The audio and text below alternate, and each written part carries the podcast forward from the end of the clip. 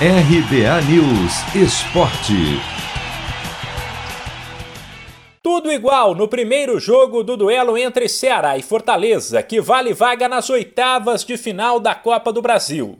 Os primeiros 45 minutos no Castelão foram de pouca emoção, exceto pelo gol do vovô, marcado por Kleber logo aos 9 minutos, numa falha do goleiro Felipe Alves, que deu rebote numa bola que poderia ser encaixada ou rebatida para outro lugar, não no pé do adversário.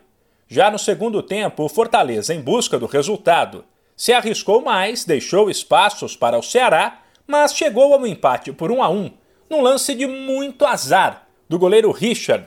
Wellington Paulista cabeceou, a bola bateu na trave, voltou, tocou nas costas do goleiro e entrou. Agora, novo empate quinta que vem, também no Castelão, leva a decisão para os pênaltis e quem vencer estará classificado. O técnico do Fortaleza, Juan Pablo Voivoda, viu uma partida bastante disputada e gostou do time, principalmente no segundo tempo. Um jogo em, geral muito disputado, eh, mais eh, em primeiro tempo. Eh, creio que primeiro tempo hubo, não houve ritmo de, de, de jogo. Eh, Segundo tiempo eh, me gustó dinámica, me gustó eh, funcionamiento. Eh, se veía un Fortaleza que quería ganar juego.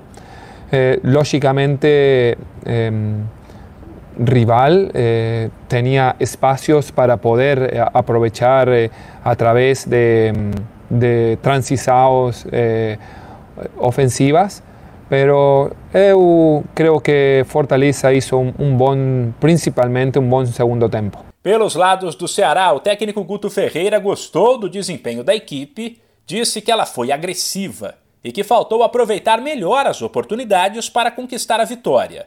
Mas como clássico sem polêmica não é clássico, ele ficou bastante irritado com o goleiro adversário e fez duras críticas a Felipe Alves, flagrado ao término do primeiro tempo, quando tirava com as mãos pedaços de grama de dentro da área, o que deixou buracos no campo, bem onde o goleiro do Ceará ficaria na segunda etapa. Falta de respeito do Felipe, goleiro do Fortaleza, que ao final do primeiro tempo meteu o pé no gramado, né? cavando um buraco, tirando um tucho de grama bastante grande e prejudicando o gol que o Richard ia jogar. Né? Eu acho que ele é um grande goleiro, é um grande profissional, mas Felipe, você não precisa disso não, cara. Você é um cara é, competente e eu não sei o que, que aconteceu, mas você vacilou. Antes do novo duelo entre eles, os dois rivais voltam as atenções para o Brasileirão.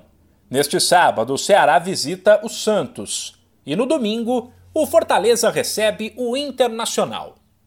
De São Paulo, Humberto Ferretti.